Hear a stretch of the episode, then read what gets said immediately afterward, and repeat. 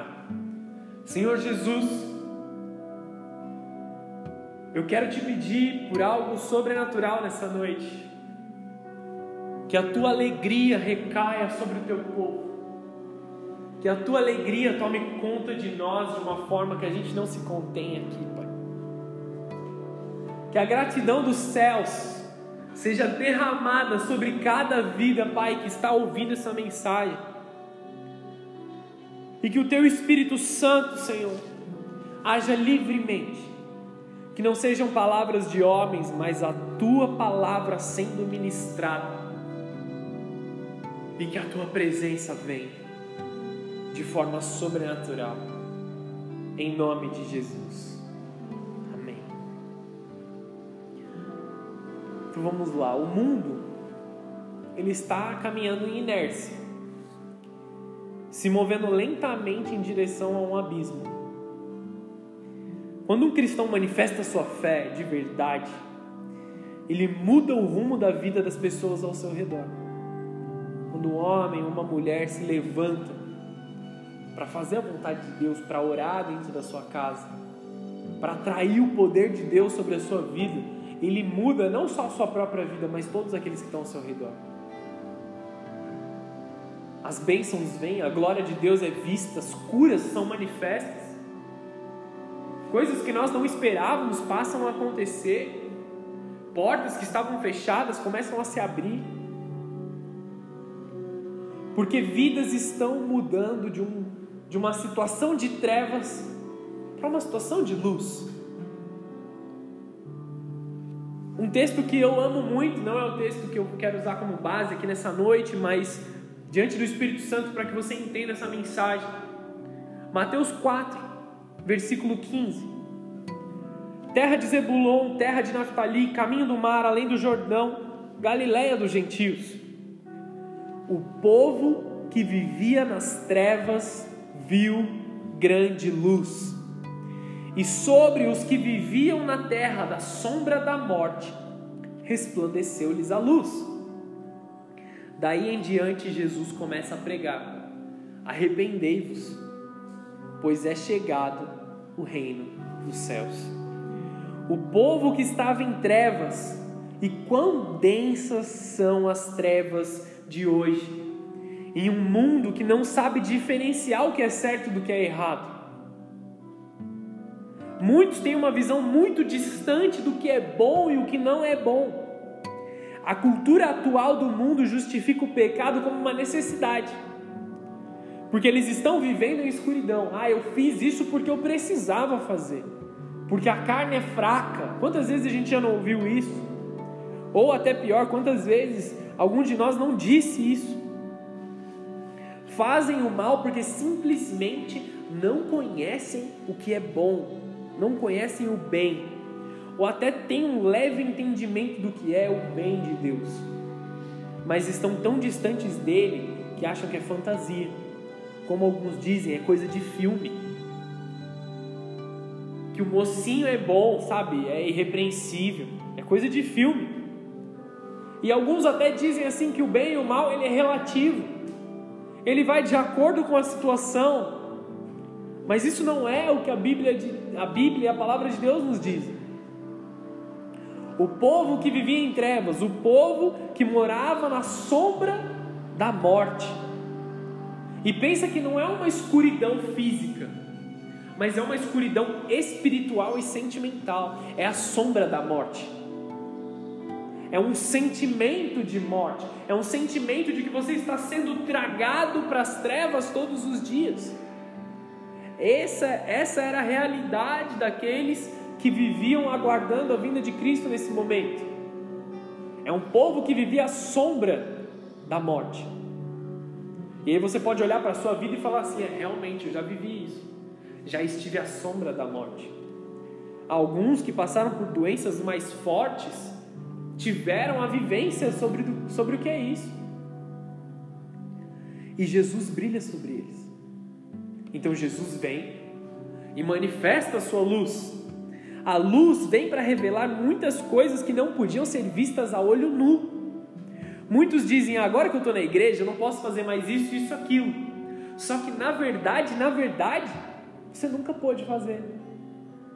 Não é porque a luz brilhou sobre a escuridão e agora você sabe que você passa a não poder fazer. Nunca foi do agrado de Deus, nunca foi da vontade de Deus, entende? Porque a primeira coisa que Jesus prega é o arrependimento. A primeira coisa que ele faz, ele chegou no local, na Galiléia dos gentios, a primeira coisa que ele diz é: arrependei-vos, porque é chegado o reino dos céus. Existe uma mudança de conduta que Jesus vem apresentar. Mudem o seu caminhar, mudem o seu pensamento, porque agora Jesus se manifesta no meio de vocês. Jesus propõe uma nova vida através da luz, e Ele é a própria luz. Jesus guia o nosso caminho. Se nós apagássemos todas as luzes aqui, a gente fechasse a porta, sabe? Não tivesse nenhuma luz entrando, a gente não ia saber para onde ir. Ia começar a esbarrar, um na, esbarrar nas cadeiras, um esbarrar no outro, e ninguém ia saber para onde vai, como sair daqui. Porque sem a luz, estamos perdidos. Sem a luz, nós não temos como nos guiar. E o zelo do nosso Deus fará em nós uma vida nova, pelo seu poderoso amor e ciúmes sobre as nossas vidas. Deus coloca vida dentro dos nossos corações e passamos a enxergar as coisas na ótica de Deus. Com a luz dele brilhando sobre as nossas vidas, podemos ver as coisas de forma diferente. Então, o que para nós era lucro, como Paulo dizia, passa a ser perda, passa a ser desperdício. Quando nós vemos da ótica bíblica, da ótica de Jesus, aquilo que nós achávamos que era o melhor do mundo, agora não vale mais. Quantos antes de conhecer a Jesus queriam ter um carro cheio de som e para sair com as menininhas, entendeu? E agora olham quanto tempo eles perderam investindo em coisas passageiras. Coisas que o ladrão pode roubar e a traça pode destruir. Aonde estão os seus tesouros está o seu coração, é o que o Senhor fala. O que são os seus tesouros? Se os seus tesouros estão em coisas naturais, em coisas passageiras, saibam que Satanás pode roubar a sua felicidade facilmente. Só que se as suas coisas, o seu coração está preocupado em coisas celestiais, como a sua família, como o seu casamento, como seus filhos, como coisas que são bênção de Deus, são presentes de Deus para nós, Satanás não consegue roubar, porque o nosso coração está em Deus e a nossa alegria vem de Deus. Os tempos podem até ser difíceis, mas Deus cuida de nós em todo o tempo. Você está aqui? Você está entendendo? Já vamos entrar no tema principal da mensagem. Nosso dia a dia muda, porque nós somos guiados pelo Espírito. Nós falamos muito sobre isso na semana passada, sobre ser guiado pelo Espírito Santo. As nossas decisões são mudadas, a nossa caminhada é diferente. Uma coisa principal é resgatada, não só no nosso rosto, como também nos nossos corações, que é o sorriso. Nós passamos a sorrir de novo, sorrir de verdade, sorrir com a certeza de que alguém está fazendo algo por nós uma alegria volta a fazer parte da nossa vida. Quantos aqui precisam ser tocados por essa alegria, sabe? Quando você olha para dentro de você e fala assim, cara, eu preciso disso. Eu preciso dessa alegria. As coisas podem até nem estar tão ruins, mas você teve um dia mal. Você precisa dessa alegria hoje. Você precisa desse renovo de Deus. E somente em Deus, somente no Espírito Santo, seremos renovados de alegria e uma alegria verdadeira, não uma alegria passageira. Estava um pouco mais cedo falando com o Vini aqui. Por que, que as pessoas no mundo se preocupam em encher a sua cabeça ou de drogas, ou de bebida, ou de balada, ou disso, disso, daquilo? Porque lá no fundo, lá no fundo, elas estão tristes, estão machucadas. E qualquer pequena alegria, mesmo que dure alguns segundos, que puder fazer com que eles esqueçam disso, eles vão fazer. Porque as drogas vêm e vêm e vêm para esquecer a profundidade de tristeza que eles estão caminhando, quando eles não atacam a raiz do seu problema. Você não precisa das drogas, você não precisa dessas coisas. Ataque a raiz do que está te ferindo, se juntando a Cristo, existe uma alegria dentro do seu coração que vai muito além de qualquer alegria que o mundo pode te proporcionar. Eis aqui alguém que sabe do que está falando, que já viveu grandes coisas na presença de Deus. Não estou falando para me engrandecer, estou falando porque realmente Deus tem sido maravilhoso sobre a minha vida. As coisas que eu vivi com Deus, são maravilhosas. Eu sei de onde Deus me tirou. Não estou dizendo nada aqui sem conhecimento de causa, tá bom? Não quero recomendar a mim mesmo, mas eu estou dizendo sobre Cristo, sobre Jesus. Uma vida de escuridão o é em todas as formas. O nosso coração está apertado, estamos carregando culpa do pecado cometido no peito. Tudo é doloroso, tudo é enfadonho, o pecado é cansativo, o pecado machuca, o pecado nos mata aos poucos. Cada dia tira um pouquinho da sua vida. Mas a vida na luz de Cristo é o contrário em todas as formas. Quando a luz de Deus brilha sobre nós, nós somos completamente mudados. Quando a luz de Deus brilha, nós somos curados, somos restaurados, somos verdadeiramente felizes não estamos mais sozinhos, não estamos mais sofrendo. Nós recebemos a provisão de Deus, a certeza de que aquele que se assenta no trono se importa. Quando a luz de Deus brilha, passamos a ter alegria plena. Entenda uma coisa: é tempo de vivermos na alegria da gratidão. Quando nós olhamos para alguém que foi tocado por Jesus, ela, essa pessoa volta para a igreja, nós nos surpreendemos dizendo: Você voltou, que bom que você voltou, que bom que você está na presença de Deus de novo, que bom que você está na casa de Deus, porque realmente nós temos alegria em ver pessoas estando na presença de Deus. De fato, é uma alegria nossa. Nós fazemos festa quando vemos pessoas que conheceram a Jesus e elas querem conhecer mais, sabe?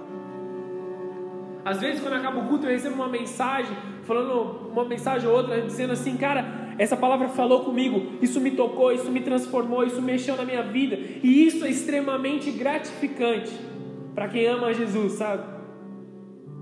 Isso é uma bênção. E nós desejamos que todos possam, possam ter esse sentimento, possam viver isso. E é tempo de celebrar em gratidão ao Senhor. Nós precisamos celebrar em gratidão. Nós precisamos ser gratos ao que o Senhor faz por nós.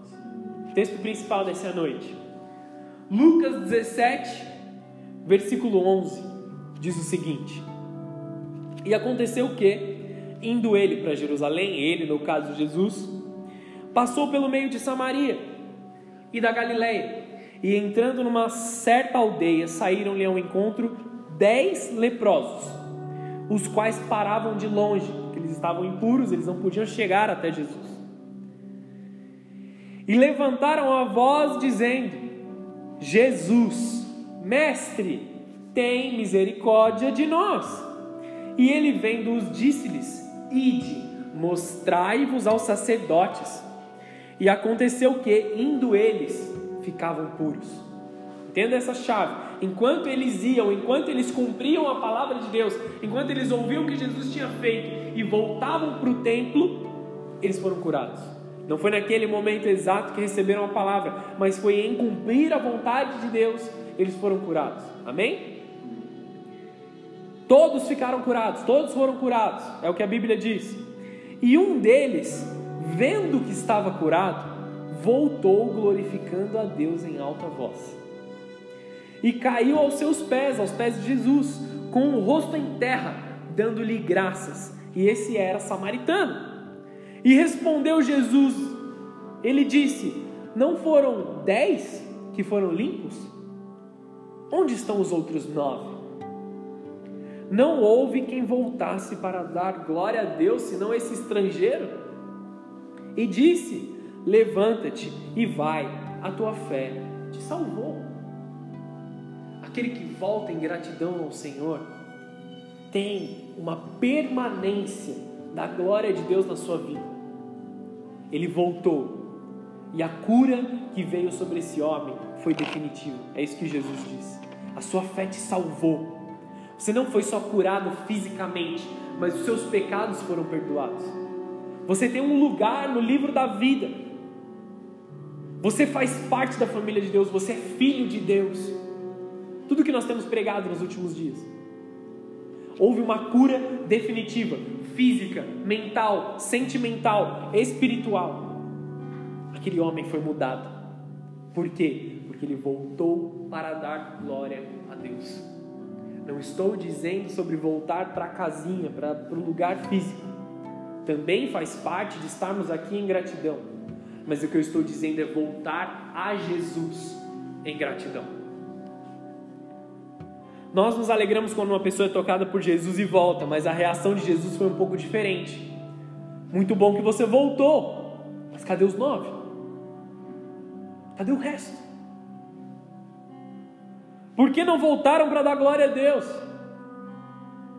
O que aconteceu com eles?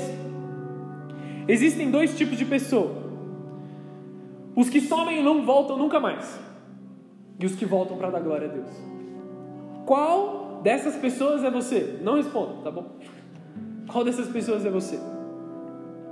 A criação geme, ela clama por alguém que demonstre misericórdia sobre eles, como eles gritavam: Jesus, Mestre, tem misericórdia de nós. Aqueles que estão sofrendo, estão clamando isso continuamente. Que os ajude, que os cure.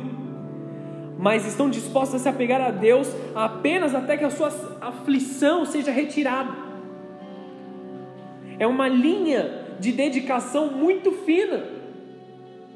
No momento seguinte que a dor se vai, eles vão junto.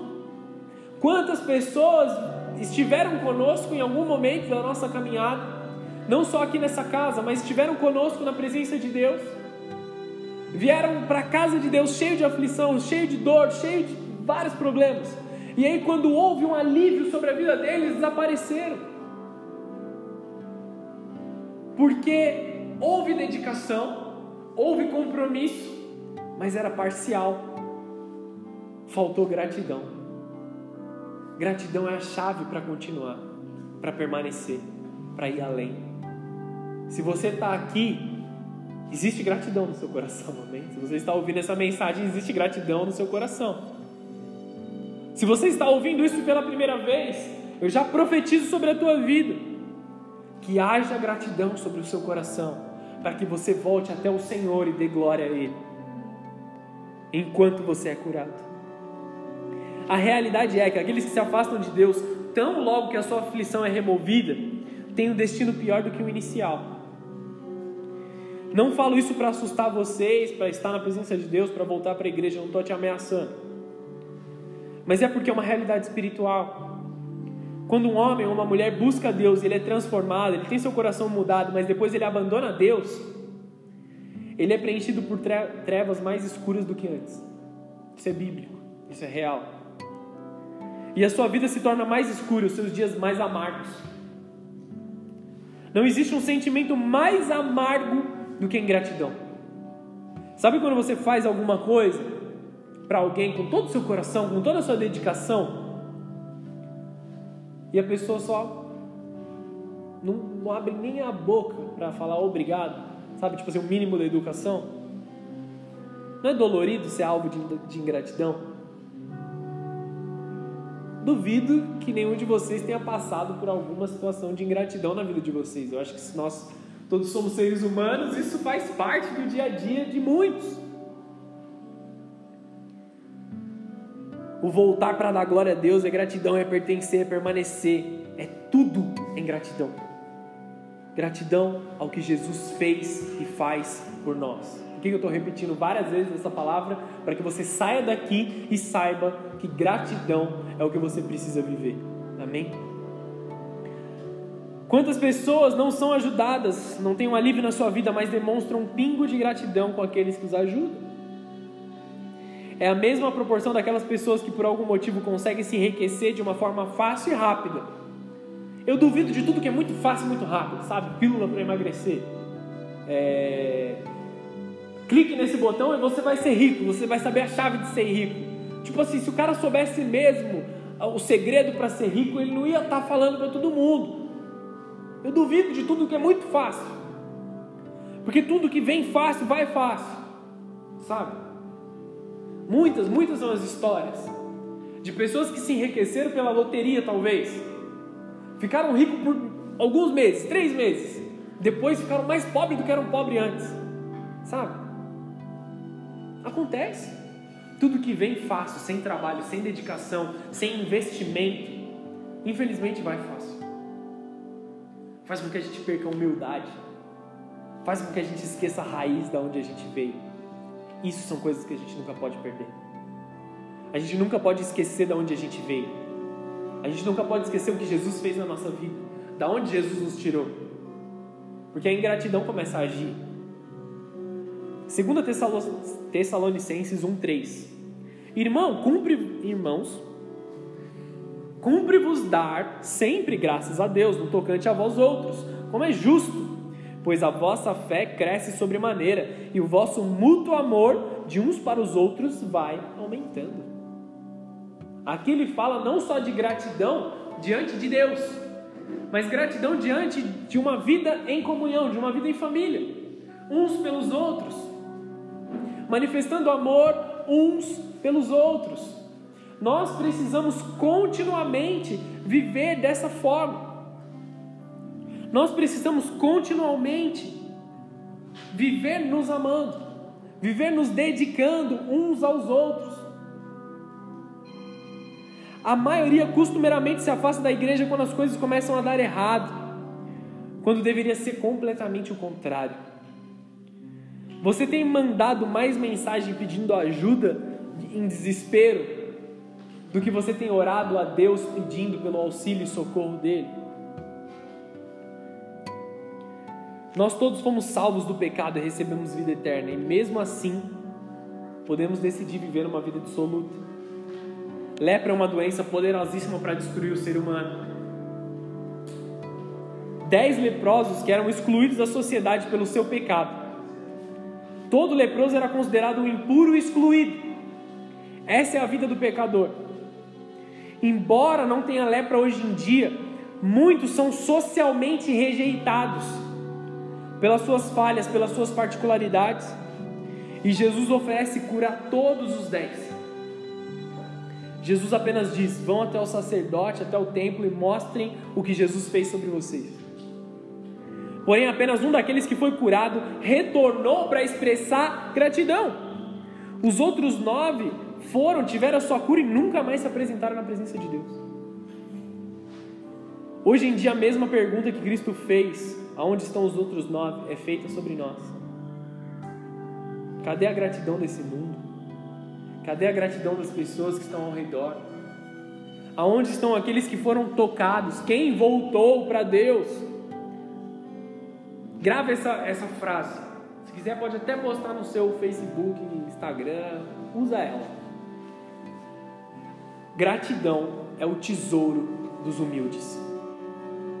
Quer manter seu coração humilde? Quer manter seu coração na presença de Deus? Viva com gratidão. Gratidão é adoração. Adoração é cantar na presença de Deus, sim. É dizimar e ofertar, sim. Mas uma vida de gratidão, uma vida em que você vive bendizendo a Deus e agradecendo as pessoas ao seu redor, é adoração a Deus.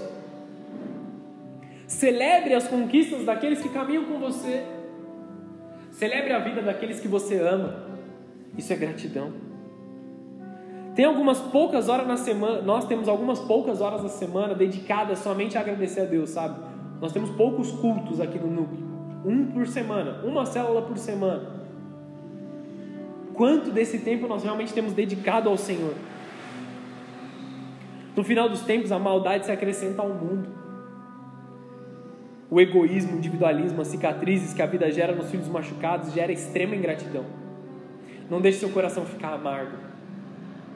Não deixe seu coração ser tão machucado a ponto de você não conseguir expressar a gratidão àqueles ao seu redor. Perdoe, ame. Apaga aquilo que foi feito contra você. As pessoas não podem entregar aquilo que elas não recebem.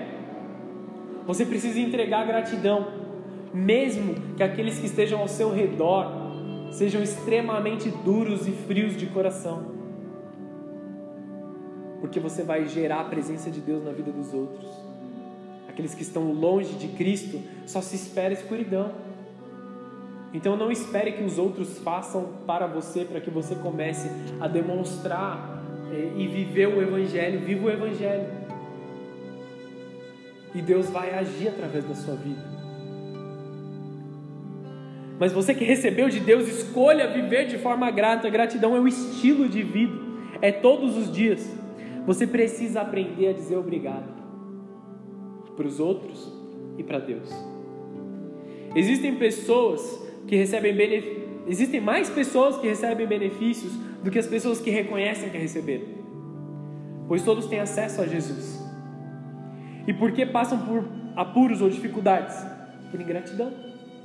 Porque sabem que Jesus está lá, porque sabem que Jesus está disponível, mas optaram por não estar com Jesus. E aí a vida da pessoa está uma bagunça. Por quê? Porque Deus esqueceu dela? Não, porque ela decidiu não estar com Cristo.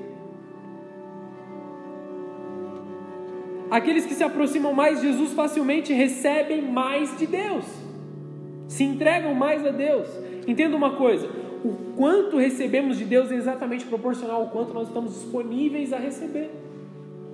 Se você vem para a casa do Senhor, cruza os seus braços e fala assim: Ah, tá bom, vamos ver o que ele tem para falar. Eu estou vendo que vocês estão com frio, tá? Não estou julgando quem está de braço cruzado. Mas se você vem com o seu coração endurecido até a casa de Deus, achando que nada pode mudar a sua vida, duramente você vai receber. Só que se você sai da sua casa, se alegrando, dizendo: Hoje serei renovado pelo Senhor. Não existe lugar melhor para o estado que a casa do Senhor você vai receber tudo que Deus tem para trazer. Tudo que Deus quer ministrar sobre a sua vida, todas as bênçãos de Deus são liberadas sobre você quando de todo o coração você se dedica a estar na presença de Deus. Sábado para mim é dia de culto. Eu acordo pensando no culto e vou dormir pensando no culto do sábado que vem.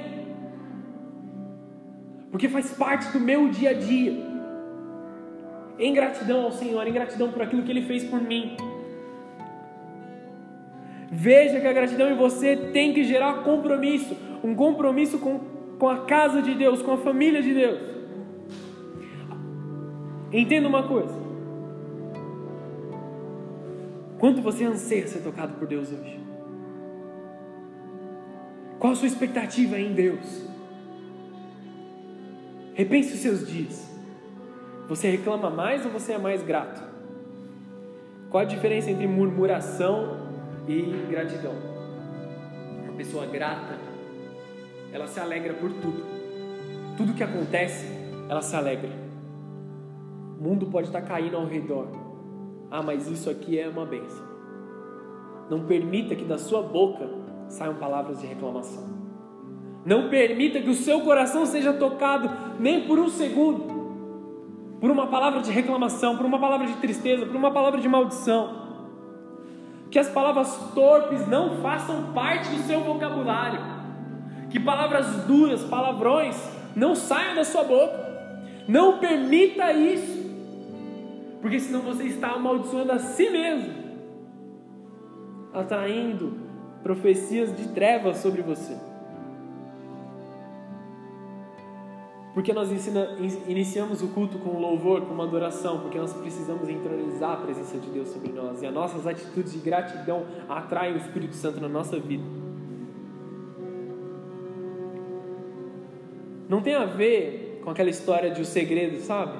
Que se a gente falar coisas boas, a gente atrai coisas boas, não é isso? É sobre um princípio espiritual. Se você abençoa, você flui na presença de Deus. Se você amaldiçoa, você flui na presença das trevas. E o seu fim é exatamente aquilo que você vive. Você precisa aprender a agradecer.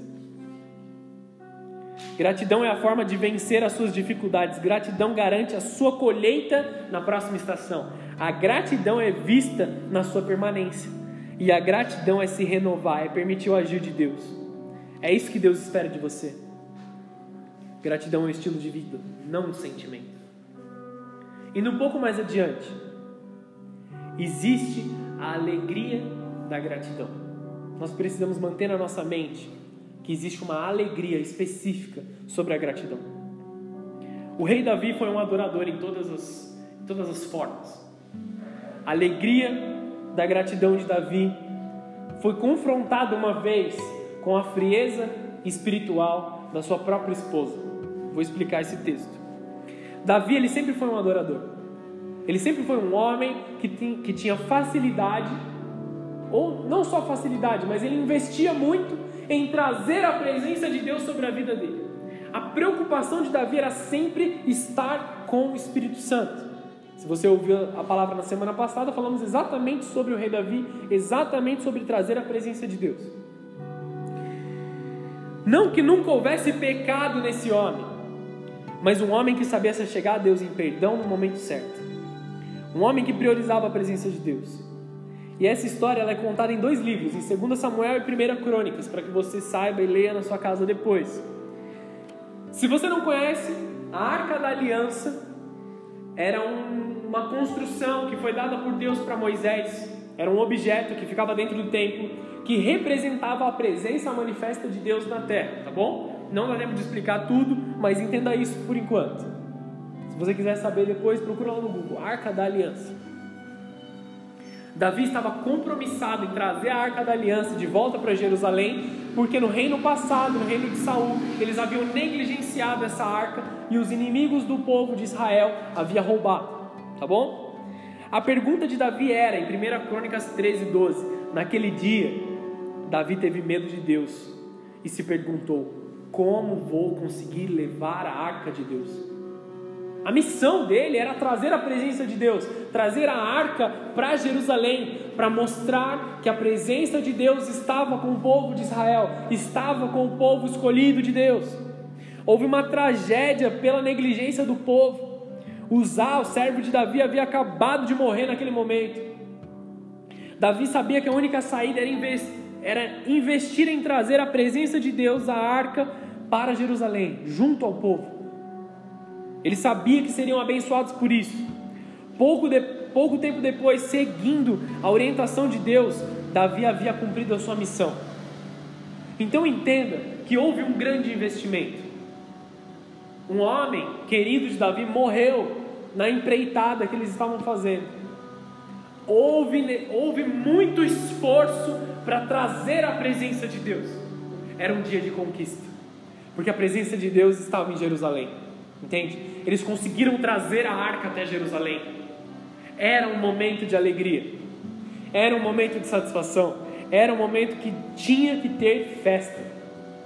1 Crônicas 15, versículo 25. Assim, com grande festa, foram Davi, as autoridades de Israel, os líderes de, de batalhões de mil, buscaram a arca da aliança do Senhor na casa de Obed-Edom como Deus havia poupado os levitas que carregavam a arca da aliança do Senhor, sete novilhos e sete carneiros foram sacrificados, ou seja, houve comida, houve oferta queimada. Eles celebraram na presença de Deus com um churrasco. E Davi vestia um manto de linho fino, assim como também todos os levitas que carregavam a arca, os músicos e Kenanias, chefe dos músicos. Davi vestia também o colete sacerdotal de linho. Presta atenção. Se você estava aqui na semana passada, ele estava com o éfode. Não vou pregar a mensagem de novo, você pode ouvir aí pelo, pelo Instagram no IGTV ou pelo Spotify. Você procura lá, chave de Davi, tá bom? Ele estava com o éfode, ele estava em lugar de sacerdote, ele estava como um adorador de Deus, trazendo a presença de Deus sobre o povo. Continuando o texto, e todo Israel apanhou a arca da aliança do Senhor alegremente. ao som de trombetas, cornetas, símbolos e o toque de liras e harpas, todos os instrumentos que eles tinham disponíveis. E aconteceu que, entrando a arca da aliança na cidade de Davi, Mical, filha de Saul, observava da janela, e ao ver, ao ver o rei Davi dançando comemorando, ela o desprezou em seu coração. Era um momento de alegria, era um momento de dançar, todos estavam dançando, todos estavam cantando, eles estavam tocando todos os instrumentos que eles tinham disponíveis. Principalmente o rei, na frente de todo mundo dançando. Porque era tempo de celebrar. E Mical, esposa de Davi, filha de Saul, cheia do espírito de religiosidade, ora pela janela e reprova a atitude de celebração. E que mal ela trouxe sobre a vida dela. Que ingratidão havia no coração dela, quão grande era a ingratidão e a amargura do coração dela para rejeitar o seu marido em um momento de alegria. E viver uma vida de gratidão é celebrar as conquistas das pessoas que você ama junto com elas. Não reprovar a alegria. Não estou falando se não dá um toque de amor quando a pessoa está exagerando, entendeu? Mas o que eu digo é celebrar junto com aquele que você ama. Ou que você mesmo diz que você ama, você que escolheu casar, entendeu? a palavra diz que Davi dançava com todas as suas forças. Sem se preocupar com quem estava olhando, com quem iam pensar, segundo Samuel 6,14, Davi, vestindo o colete sacerdotal de linho, foi dançando com todas as suas forças perante o Senhor. Perante o Senhor porque não era para as pessoas, não era para o povo, não era para os seus súditos lá, que ele era rei, né? Não era para quem estava vendo, ele estava dançando para Deus. Era para Deus que ele estava dançando. Havia uma expressão intencional de amor, uma devoção, uma expectativa diante da arca, da presença de Deus. Ninguém podia ficar de braços cruzados diante de um Deus vivo. Havia vida e festa e celebração. Isso nos ensina como adorar, não ficando parados, de braços cruzados, tímidos, mas de forma espalhafatosa aclamamos Maranata. A gente grita, a gente pula, porque o Espírito Santo habita dentro de nós. Nós exageramos em alguns momentos da celebração porque nós amamos a Deus, porque nós queremos demonstrar um amor verdadeiro. E se isso não faz queimar seu coração, eu não sei o que pode fazer. Gratidão a Deus é o fundamento da nossa adoração. Sempre que Deus está presente, deve haver celebração. O calor do coração grato é inconfundível. É inconfundível. E também não pode ser imitado. Tem gente que quando você faz algo para ele, eles sorriam com um sorriso amarelo. Ah, obrigado. A gratidão de verdade não pode ser fingida, entendeu? É inconfundível quando alguém realmente está grato. Você vê olhos de gratidão, atitudes de gratidão. Não é possível fingir. Assim como não é possível fingir a verdadeira adoração a Deus. Deus está trazendo sobre a sua vida a alegria da gratidão algo que queima de dentro para fora. Haviam duas coisas ali: oferta queimada, que quer dizer, para os dias atuais, pessoas sendo transformadas, pessoas queimando no altar de Deus, sabe? Algo que sobe ao Senhor, algo que é queimado. O que é queimado nas nossas vidas, no nosso passado, as nossas dores, a nossa amargura, os pecados. Isso tudo é queimado. E nós podemos subir à presença de Deus como oferta oferta entregue. E recebemos de Deus um novo, uma nova vida, uma nova, uma nova oportunidade, um novo caminho. Havia também outra coisa, oferta de gratidão. Oferta de gratidão, eu já expliquei aqui uma vez, mas ela está totalmente ligada à alegria. Desculpa, oferta de comunhão, eu, falei errado. Havia oferta de comunhão, quando o povo se une para se alegrar junto, para sentar ao redor da mesa e rir e contar as bênçãos que Deus tem feito, contar os testemunhos. Nós estamos unidos aqui em uma oferta de comunhão. Comunhão sempre tem a ver com alegria. Salmo 122, 1. Alegrei-me quando me disseram: Vamos à casa do Senhor. Quanto esse salmista não recebeu da parte de Deus? Porque ele estava alegre de estar na casa de Deus, no templo de Deus. Você precisa entender o que é fazer uma oferta de gratidão, uma demonstração da sua gratidão para as vidas. Ofertas nem sempre são financeiras ou presentes. É ótimo receber presente. Não sei se você concorda comigo, mas é maravilhoso você receber um presente. Seja no seu aniversário, seja num dia que não tem nada a ver, sabe? Tipo, ah, comprei um negócio para você porque eu lembrei de você. É ótimo ser lembrado por pessoas que você ama. Mas não se limita só a isso. Se limita a expressão de gratidão. É, é, é você estender a mão para alguém que precisa. É você estar do lado de alguém num momento difícil. Você assim, cara, você estava comigo quando eu passei dificuldade, eu vou estar com você quando você estiver passando. Atitudes, demonstrações. Celebrar, celebrar o, o aniversário das pessoas que estão ao nosso redor é uma oferta de comunhão. Cozinhar comida para quem você ama, sabe? Oferta de comunhão. Eu amo receber presentes. Por mais é, simples que pareça que seja, teve uma vez uma pessoa que me deu uma caneca com o logo da Bola de Neve Santa Branca. Falou, ah, cara, é, é, esse aqui é meu presente e tal. Assim. É uma parada que eu uso todo dia, em casa, entendeu? Eu gosto de café. É um presente que eu sempre lembro. Porque foi dado com gratidão, com coração, no amor. Não digo isso para que vocês me deem presente, não. Longe disso. Meu aniversário é fevereiro, mentira. Brincadeira. Lembrem-se do Senhor, o que o Senhor tem feito na vida de vocês. Daqueles que estão com vocês no tempo oportuno. A frieza de Mical trouxe para ela uma, um triste destino trouxe algo para ela que talvez seja a pior coisa que você pode é, ver uma mulher passando: infertilidade. Mical, filha de Saul, que foi esposa de Davi, observava de uma janela e ao ver Davi dançando e comemorando, ela o desprezou em seu coração. No seu coração houve desprezo.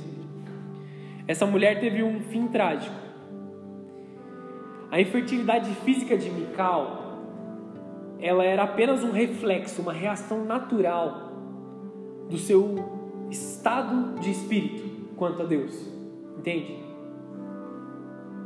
Algumas outras mulheres passaram isso na Bíblia porque Deus havia de curá-las, para que manifestassem fé. Ela viveu o contrário. Ela foi impedida pelas suas atitudes, pela sua decisão espiritual. Algo foi bloqueado na sua vida. Aquele que nega a Deus é infértil infrutífero em tudo que ele faz. Não necessariamente quanto a ter filhos, mas aquele que nega a Deus, tudo que ele põe a mão dá errado. Tudo que ele tenta construir desmorona. Quando aquele homem que sabe que foi tocado por Deus e permite que as coisas passem pelo vão dos seus dedos. Se você está vivendo isso, reavalie a forma que você tem sido grato diante de Deus. Porque esse é o alicerce, alicerce sólido de toda a construção que você vai fazer. Tudo que você vai comprar, tudo que você vai fazer, tudo que você vai comer, tem que ser em gratidão. Quer comamos ou bebamos, que seja em gratidão a Deus, é o que Paulo diz. Que seja em adoração a Deus. A fé vivifica, transforma, renova, mas a religiosidade, os rituais, as repetições, as doutrinas do homem, elas te travam, te esfriam e assim como o pecado te matam aos poucos. A religiosidade, que é uma santidade apenas falada, não vivida, ela até tenta ajudar a pessoa a ficar melhor, mas o final é morte. Romanos 1, 21. Porque tenho conhecido a Deus Desculpa, porque tendo conhecido a Deus, não o glorificaram como Deus, e nem lhe renderam graças, mas os seus pensamentos tornaram-se fúteis e o coração insensato deles obscureceu-se. Se o seu coração rejeita Deus, o destino dele é voltar para a escuridão, é voltar para uma tristeza, para um nível de infertilidade, infruti, é infrutífero. Falhou o português. Um solo seco, morto e infértil. Se você nega ao Senhor, esse é o seu destino, mas em nome de Jesus, hoje você aprende a sua forma de render graças ao Senhor. Diante de Deus, nós só temos uma opção: um coração quebrantado que vive em ações de graça. Terminando aqui esse, esse pedaço sobre Samuel, chegando ao fim da mensagem sobre Davi, quer dizer, 2 Samuel 6, versículo 20. Voltando Davi para casa para abençoar a sua família, aquele que tem um. Repara nisso, ele foi abençoar a família, tá? Aconteceu tudo aquilo que tinha acontecido, toda aquela alegria, toda a festa. Então ele voltou para sua casa para abençoar a sua família. Porque aquele que tem coração grato sempre abençoa. Aquele que tem coração grato faz de tudo para abençoar as pessoas. Não, de novo, não é presente só. Também faz parte disso. Mas são palavras. Palavras que elevam o espírito, palavras de confiança, palavras de fé, palavras de esperança. Aquele que está grato, que tem um coração grato, ele não consegue te colocar para baixo. É aquela pessoa que você está cheio de problemas, senta do lado por cinco minutos e você está cheio de esperança de novo, renovado de novo.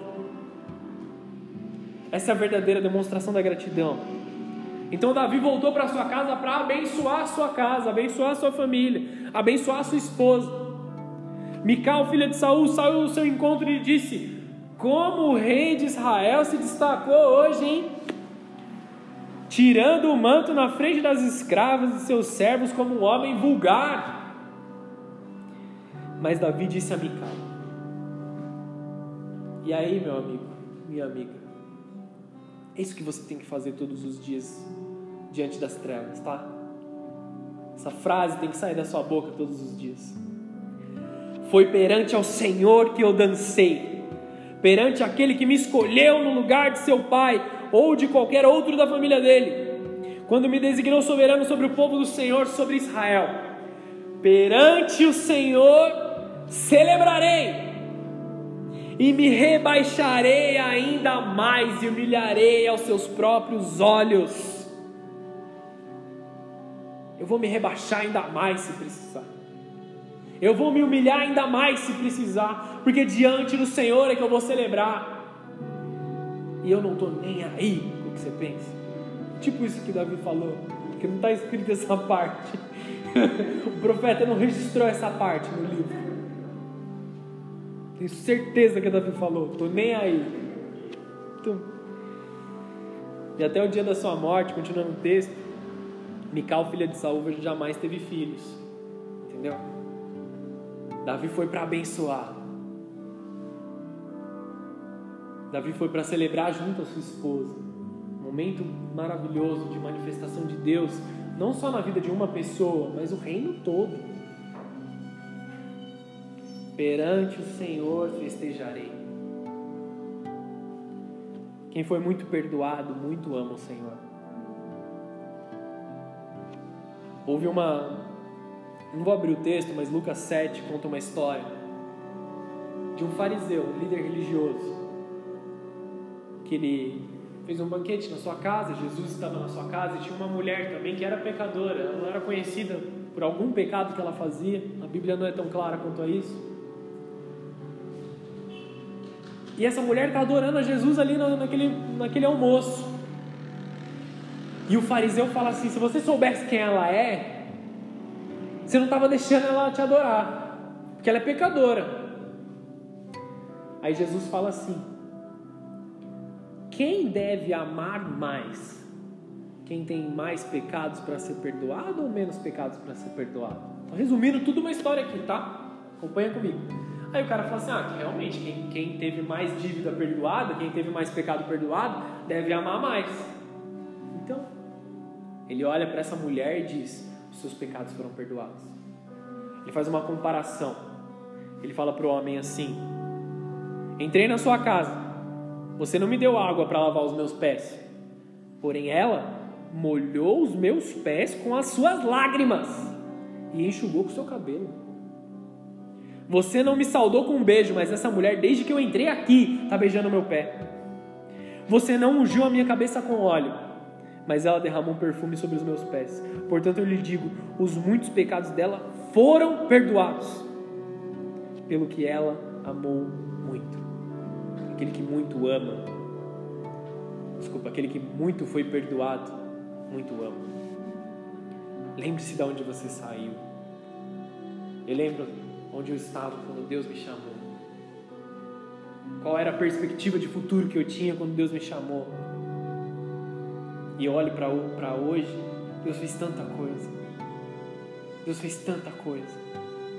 E sabe o que é mais doce de estar na presença de Deus? É saber que Deus nem começou direito ainda. Tem muita coisa para acontecer. Essa palavra não é só para mim, é para você também. Deus só começou a fazer algo na sua vida. Existe muito mais o que Ele quer fazer. Perdoar os seus pecados é fácil, já aconteceu na cruz. Debaixo da sua obediência, debaixo da sua gratidão, Deus vai mudar a sua história e vai mudar vidas através de você. Seja extravagante no seu amor a Deus. Agradeça por tudo a todo tempo. Nunca é demais. Gratidão não é possível ser grato demais. Não existe um limite. Aquela mulher não estava nem aí.